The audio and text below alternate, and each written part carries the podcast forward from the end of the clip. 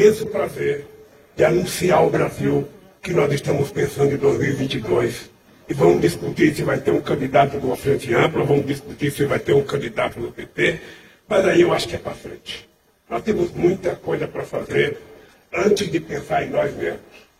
A única coisa que eu penso é que o companheiro Flávio Dino, que o companheiro do PCdoB, que o companheiro Boulos, que os companheiros dirigentes sindicais andem esse país que a UNE ande esse país porque a educação está sendo destruída. É isso que eu espero. Agora, para discutir candidatura, eu acho que vai ser bem para frente que a gente vai discutir. Boa tarde, presidente. Sérgio Rocha do Globo. É, em 2002, quando o senhor foi eleito, é, o senhor tinha uma aliança com um empresário, Zé Alencar, ele que representava uma ampliação, né, além da esquerda, um campo mais amplo. O senhor acha que em 2022 a candidatura do PT e de outros partidos de esquerda deve incluir também o centro, o empresariado, deve ser mais ampla do que. Ou deve ficar restrita à esquerda pelo cenário que o senhor vê? Você sabe, você sabe qual é a vantagem da gente ser mais velho? É porque a gente, sendo mais velho, a gente tem mais história. Vocês estão lembrados que quando eu fui candidato em 2002, eu tive como vice o companheiro Zé Alencar. Ele era do PMDB. Como o PMDB não me apoiava, nós articulamos a entrada do Zé Alencar no PL. E foi a primeira vez nesse país que nós fizemos uma aliança entre o capital e o trabalho. O Zé Alencar, um grande empresário, e eu, um modesto dirigente sindical, para governar esse país. E, sinceramente, sem nenhuma falsa modéstia, eu acho que foi o momento mais promissor da história democrática desse país. Foi o momento em que muita gente nem acreditava que estava acontecendo no Brasil o que aconteceu. Essa categoria aqui pode dizer para vocês quantos empregos eles recuperaram. Os petroleiros podem dizer quantos empregos eles tiveram. Então, veja, na verdade, na, na verdade, nós temos que esperar chegar o momento de discutir, de escolher quem é que vai ser candidato. E a gente está trabalhando, a gente participa de reunião com os partidos políticos, participa com a presidenta Luciana do PCdoB, com o Juliano do PSOL, participa com o Lupe do PDT, participa com gente do PSB. Olha, quando chegar o momento de escolher candidata, é que você vai decidir se vai ser possível a construção de uma candidatura única, se vai ser possível ter mais que um candidato e se no segundo turno, e se vai ser possível construir alianças independentemente só da esquerda. Eu estou dizendo, eu fiz uma aliança com o PL, tendo o Zé Alencar como vice. Sabe? E eu duvido que esse país consiga repetir um vice da qualidade do Zé Alencar. Duvido. Esse país não tem muita gente com o caráter dele, com o discernimento dele e com a lealdade dele. Então eu acho que tem momento para tudo. Eu acho que a gente não pode ficar respondendo à insistência da imprensa de querer saber se a gente vai ter candidato agora, se não vai ter candidato agora. O que nós precisamos é colocar nossa gente para andar. Para andar, para conversar com o povo. Eu acho que o Haddad, ele pode, junto com a UNE, junto sabe, visitar a universidade, ver a destruição que estão fazendo na ciência e tecnologia, ver a destruição que estão fazendo na nossa universidade. Sabe, ele tem cabedal histórico para isso. Você percebe? É isso que nós temos que fazer. E eu acho que vamos fazer. Tá? E depois a gente discute o resultado daquilo que nós fomos capazes de produzir. Se a gente ficar preocupado agora com brigas menores, com ataques menores, com críticas menores, a gente não constrói a possibilidade de aliança política. Sabe? E eu estou convencido que ela será possível. Por isso, nós temos que ter paciência. Quem senta numa mesa para jantar com muitos filhos, como eu sentava com cinco, e ver os filhos brigando por um bife a mais, e tem que fazer conciliação para eles se contentarem com isso, sabe? Não tem dificuldade de construir aliança quando chegar o momento de construir aliança. Eu estou convencido que a gente pode fazer isso. Presidente, bom dia. Boa tarde. Ivan, da revista Fora. Estou aqui ao vivo no nosso site também. Presidente, é, desde a decisão de segunda-feira a decisão de ontem, é, a decisão não, né, o paralisação da é, está caminhando aí para aquela suspensão boa, é, já começou a se montar uma narrativa nova dentro da direita não bolsonarista, em parte também da centro-esquerda e tudo mais, uh, que antes falavam, ah, Lula está condenado, Lula está preso, Lula não pode concorrer. Agora esse discurso já mudou para que Lula elegível vai aumentar a polarização e colocam meio que como um novo extremo de Bolsonaro, que isso viria, que a sua legitimidade viria a fortalecer o Bolsonaro. Eu queria saber como o senhor recebe esse tipo de análise, esse tipo de. Olha, muitas vezes o analfabetismo político ele existe mesmo em gente que tem, muita, tem muito ano de escolaridade. Veja, o melhor momento que eu fui candidato nesses últimos anos foi quando eu fui preso. Não sei se você lembra, quando eu fui preso, eu cresci 16 pontos nas pesquisas. E eu tinha, eu tinha certeza de que era possível ganhar as eleições, mesmo de dentro da Polícia Federal. Agora, veja, o, o meu nome sempre vai aparecer. E eu gosto que apareça, porque senão vou cair no esquecimento. Um político que ninguém lembra dele não é mais político. Sabe? Então, é muito difícil você ser um político e andar na rua, ninguém te conhecer, ninguém te cumprimentar, ninguém te apoiar, ninguém te aplaudir. Sabe? Assim não vale. Então, o que acontece, veja? Ah, é, é essa, essa polarização. O PT, o PT polariza desde 89. Presta atenção. Eu, eu comecei a entrevista dizendo a quantidade de candidatos que nós tivemos em 89. Eu era o bagrinho. Eu era o Zé Ninguém, o metalúrgico. Tá? Eu, na época, até falava menos laranja. Eu nem sabia que era menos, falava menos laranja. Muita gente me criticava, mas o povo na porta de fábrica entendia. Então eu falei, bom, se o povo está me entendendo, vamos lá. E eu fui para o segundo turno polarizando com a elite brasileira através do Collor. Depois disso, nós polarizamos com o Fernando Henrique Cardoso em 94. Depois disso, nós polarizamos com o Fernando Henrique Cardoso outra vez em 94. Depois disso, em 98. Depois disso, eu fui eleito em 2002 polarizando com o PSDB. Depois disso, eu fui reeleito em 2006 polarizando com o PSDB. Depois disso, a Dilma foi eleita presidente em 2010 polarizando com o PSDB. Depois disso, ela foi reeleita em 2014 polarizando com o PSDB. Depois, o Haddad perdeu por tanta sacanagem que houve contra ele, disputando com o Bolsonaro. Olha, significa, significa, sabe, que o PT é muito grande, o PT construiu aliança com seus irmãos, os partidos, e a gente chegou no segundo turno. Ora, o PT não pode ter medo de polarizar. O que o PT tem que ter medo é de não polarizar e ficar esquecido.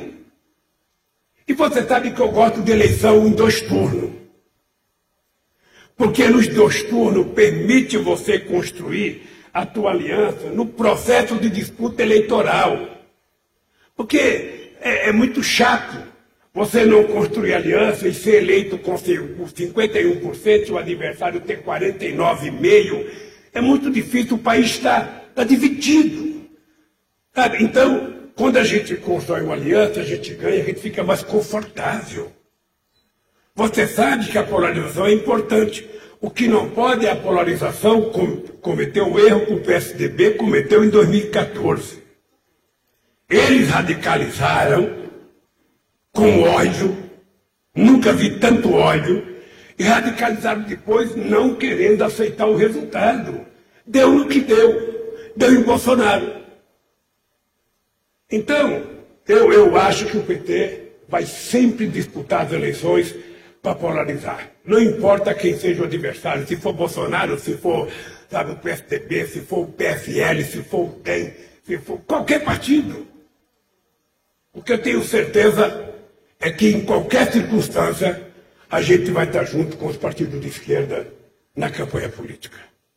Se o adversário vai ser Bolsonaro, não sei.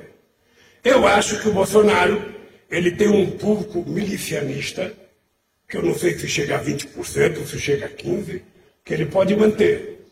Mas eu acho que o Bolsonaro, ele está provando à sociedade que não é só com mentiras que você governa um país.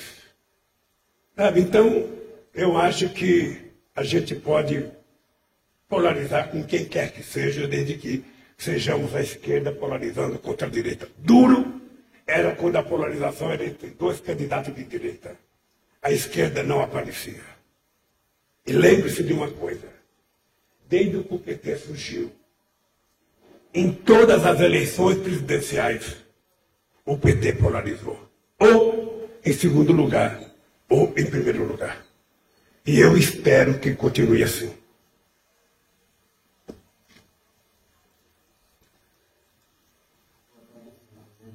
Se você puder falar um pouquinho mais alto.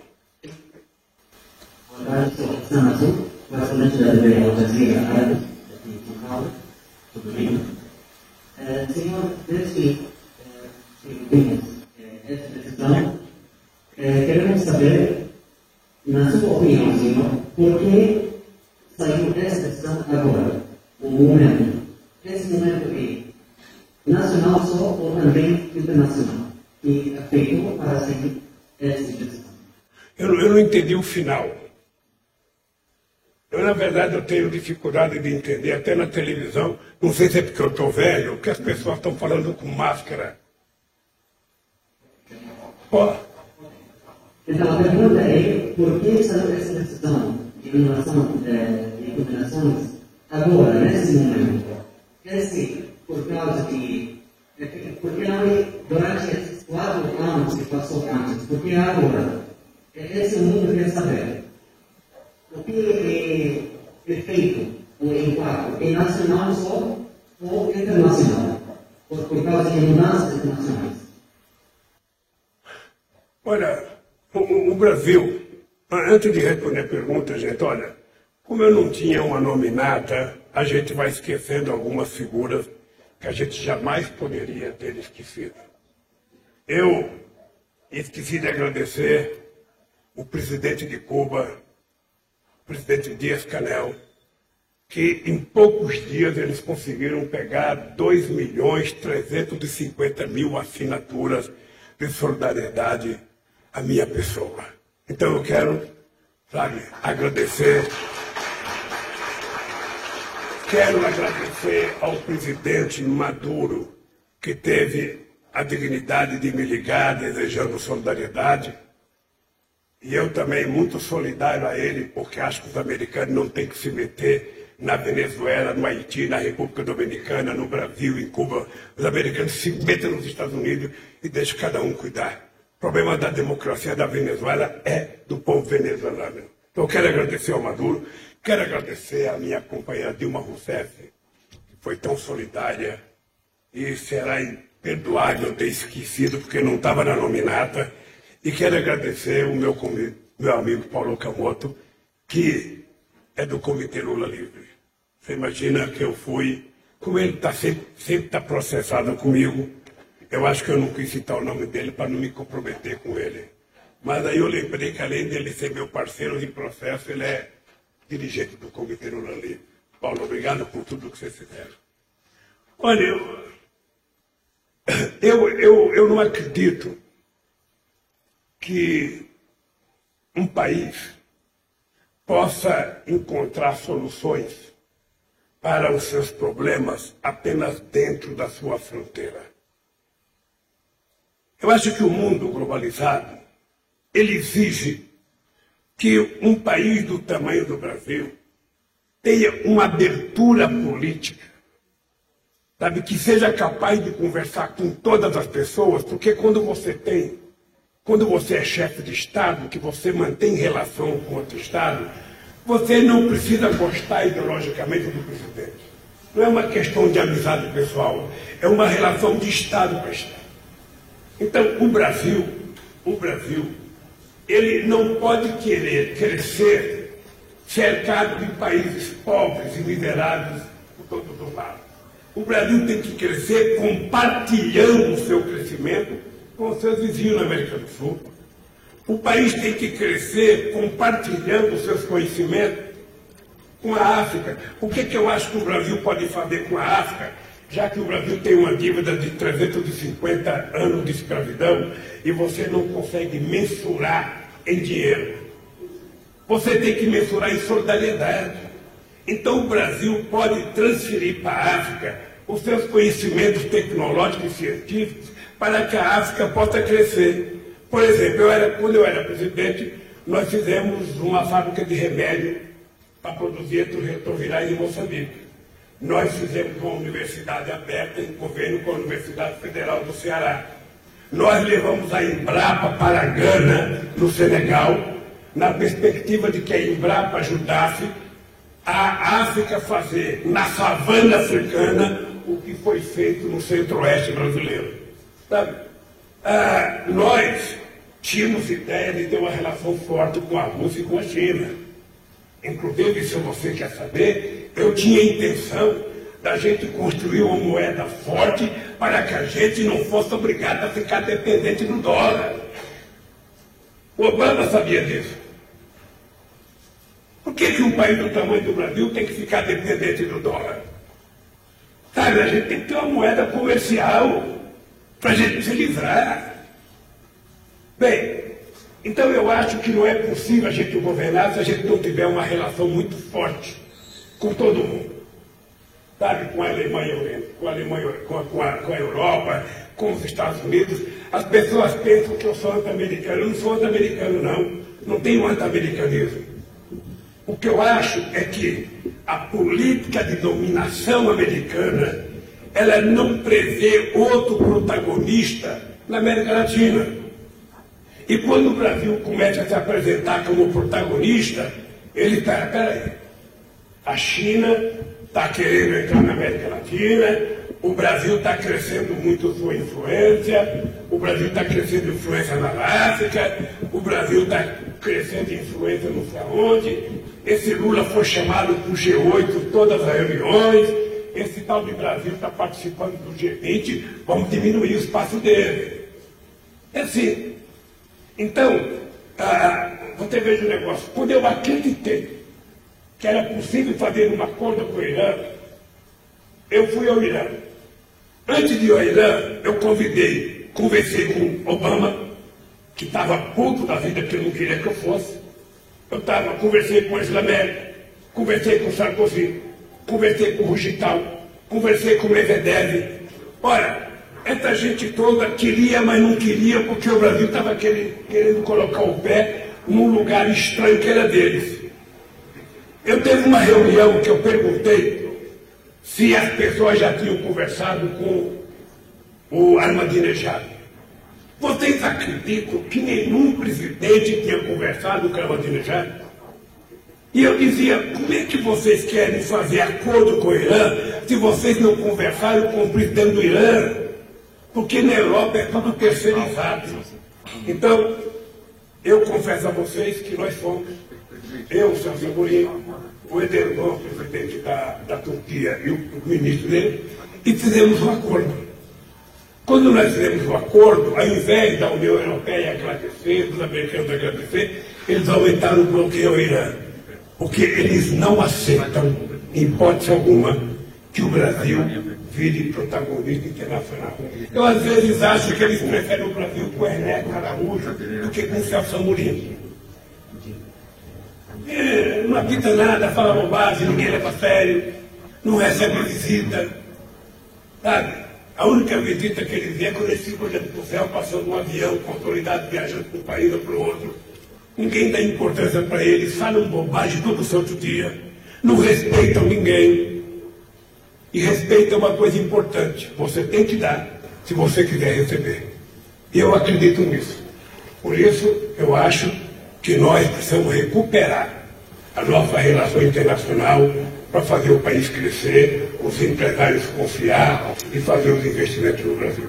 Sim, senhor. Essa parte de relações internacionais está, é claro, mas é, só a pergunta que por que é, o coach brasileiro é, é, decidiu agora para fazer essa decisão de anulação, não é antes? Ô, Arthur, que você está entendendo? É só a pergunta. Dificuldade de entender.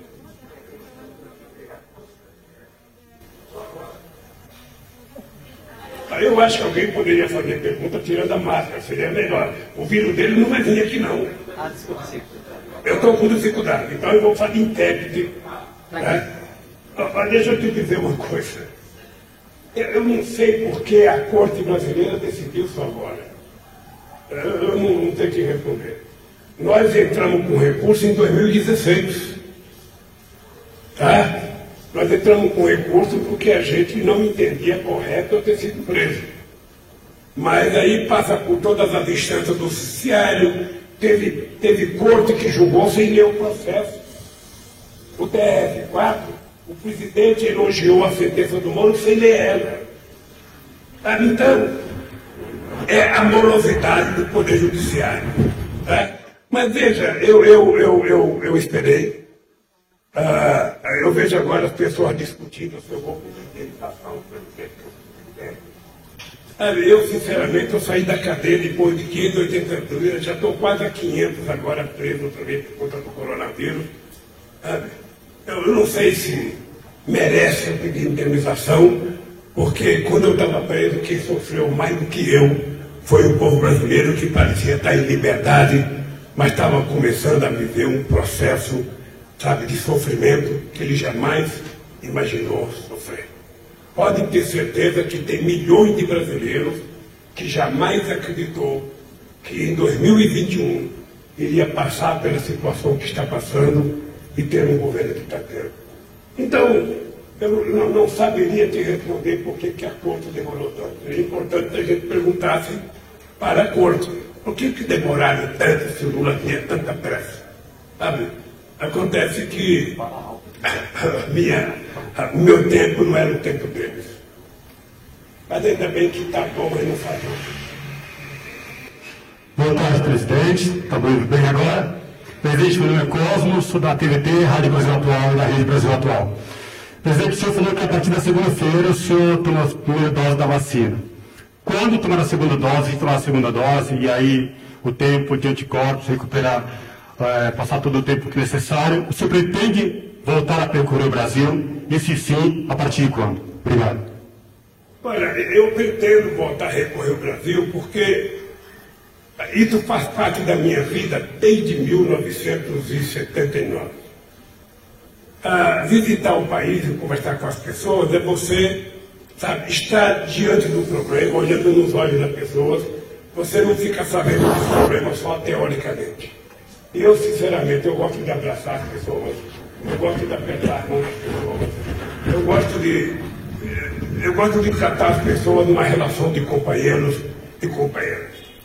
Eu lembro quando a Dilma era candidata a presidente, ela dava comigo, e ela era um pouco inibida, ela ficava, a gente chegava numa construção, tinha um monte de trabalhador, e a Dilma ficava meia distante, falava, Dilma, encosta, abraça o cara, Dilma. Qual é o medo que você tem, porra, sabe? E eu sou assim. O Celso Amorim, o Celso Amorim, quando era meu ministro, ele ficava às vezes preocupado, porque eu não sabia conversar sem passar a mão na tela da pessoa, sem passar a mão no na cabeça. Às vezes o Rugital com aquele cabelo cheio de, de, de um gel, que eu não sei se era a mesma brilhantina que eu usava nos anos 60.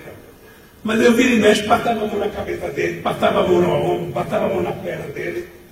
Eu acho que eles gostavam, porque a gente fez uma grande amizade. Fazia o mesmo com Bush, o mesmo Obama, sabe? Então eu acho que política é isso. Política é uma relação química. É uma relação química. Ou seja, se uma pessoa falar para você, eu estou com cálculo renal por telefone, você vai sentir o drama. Mas se você estiver perto de uma pessoa que está com cálculo renal e você vê ela se contorcer de dor no chão, faz uma diferença muito grande. E por isso eu gosto de fazer política conversando, cantando e abraçando as pessoas. Eu peço a Deus que leve o Covid-19 embora para a gente poder aportar a normalidade nesse país. Boa tarde, presidente. Sou Débora Freitas, da CNN Brasil. Ontem, o Ciro Gomes disse que, no caso Moro, o senhor é inocente, mas que não dá para dizer que o senhor é honesto. Diante dessa declaração, você acha possível construir uma frente, frente ampla de esquerda com Ciro Gomes? Obrigada. Eu só não entendi o seguinte, eu sou inocente, mas não sou o quê? Ele disse que o senhor é inocente no caso Moro, mas que não dá para dizer que o senhor é honesto. Essa foi a fala dele, exatamente. Sinceramente, não sei se merece uma resposta. Eu não sei. Mas você. Eu não sei se Porque o Ciro Gomes me conhece mais do que eu conheço ele. Ele me conhece. Mais do que eu conheço ele. E o Ciro Gomes sabe quem eu sou. O Ciro Gomes precisa assumir a responsabilidade, que ele é um homem de 64 anos de idade. Ele não pode falar as meninices que ela achava que era engraçado quando ele era jovem. Se ele quer ser presidente desse país, ele tem que aprender uma coisa, ele tem que respeitar as pessoas. Ele não pode ofender a Dilma como ele ofendeu. Ele não pode ofender os partidos como ele acha que ele é o quê? Ele primeiro tem que se reeducar. Porque se ele continuar com essas grosserias todas, sabe qual vai ser o fim do Ciro Gomes?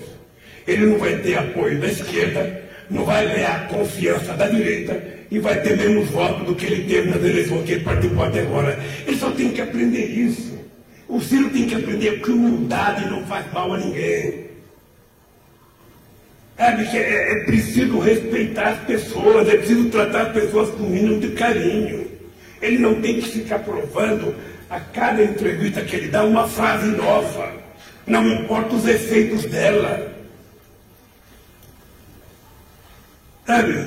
E eu tenho dito, eu tenho dito, eu respeito o Ciro Gomes, eu gosto do Ciro Gomes, eu tenho paciência com o Ciro Gomes, mas eu, por exemplo, o tratamento que eu deu para Dilma é um tratamento, sinceramente, desrespeitoso, que não merece respeito de ninguém. Então é o seguinte, o Ciro tem chance. Se há 64 anos de idade ele não aprendeu, ele tem chance ainda. Tá? Porque se chegar aos 70 com essa ignorância, ele não vai aprender mais nada. Mas nas conversas para a formação é de uma. não é possível alguém se passar a ideia que é tão inteligente. Não é possível alguém passar ideia que, que lê tanto e ter atitudes tão ignorantes como ele tem. Se fosse eu ignorante, o Lula não é letrado, o Lula só tem um vocabulário de 3 mil palavras. Lula... Mas não é ele que acha que é professor de Deus. Então ele precisa aprender a respeitar. Se ele quiser ganhar confiança e respeitabilidade, ele precisa aprender a tratar a pessoa com uma respeitabilidade que ele gosta de ser tratado. Tá? Só isso. Presidente, boa tarde. Roberta Scherer, da TV Bandeirantes. O senhor está me ouvindo? Eu não sei porque, eu vou até dar um conselho para o Sérgio, para o presidente do sindicato. Esse sindicato. Eu vou tirar. Eu vou tirar uma das máscaras, tá?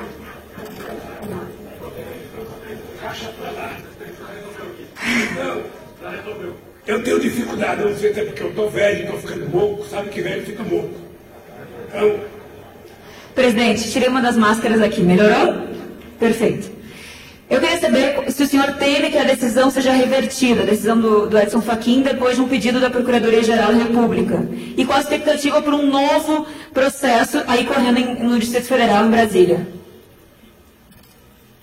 olha, eu não sei quando vai parar os processos. Eu, eu, eu fico trabalhando com a seguinte ideia. Eu estou pedindo para que qualquer pessoa que quiser me acusar de alguma coisa, mostre uma prova. Tá? Veja, eu passei cinco anos sendo tripudiado porque eu utilizei a Petrobras para fazer os crimes.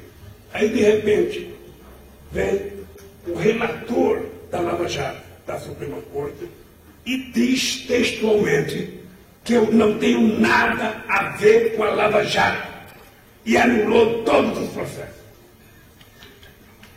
Eu esperava, eu esperava, esperava que ele dissesse, bom, anular todos os processos do Lula, o, o, o, o e, e o Ministério Público e o Moro vão ter que pagar os prejuízos do Lula. Bom, mas eu já fiquei contente com essa decisão. Eu já fui absolvido em 11 ações, porque nós vivemos a década do denuncismo. E me parece que está baixando agora, que as pessoas vão ter que ter mais responsabilidade. Qualquer processo que aparecer contra mim, eu vou responder com muita tranquilidade. O que nós não vamos abrir mão é de continuar brigando, sabe, pela suspeita do mundo. Eu vou dizer para você uma coisa: não existe país do mundo que um juiz fizesse o que o Moro fez. Não existe um procurador do mundo que fizesse o que o Dallagnol fez, o Dallagnol com a equipe dele. Porque, na verdade, eles estavam montando quase que uma quadrilha. Não sou eu que estou dizendo, não, é conversa deles. Quem queria criar um fundo de milhões de dólares eram eles. Quem estava roubando a Petrobras eram eles. Isso não é o PT que fala, isso é eles que falam. Então eu estou, te confesso que eu estou muito tranquilo. Eu estou muito tranquilo. Eu não, não, não, não, não, não, não acho que as pessoas que me acusaram durante esses cinco anos vão de repente esquecer. Não, vou continuar me acusando. Mas você não sabe como é que eu estou tranquilo. Você não sabe como é que eu estou feliz. Porque eu sei o que eu passei. Eu sei o que a Marina passou. E sei o que meus filhos passaram. E sei o que meus amigos passaram. Sabe, tudo isso nós aguentamos quieto. Quantas denúncias contra mim e eu nunca recebi um pedido do jornalista da Lula. Você não quer falar? Nunca. Era como se eu tivesse na Sibéria. Eu aguentei isso. Aguentei. Então, eu digo, olha, eu quero viver para frente. Tá? Não vou esquecer Tá das chibatadas, como eu não queria que os caras defendam. Mas também não vou ficar tá, de remoendo com o que aconteceu. Vamos trabalhar os próximos anos para encontrar uma solução para o Brasil.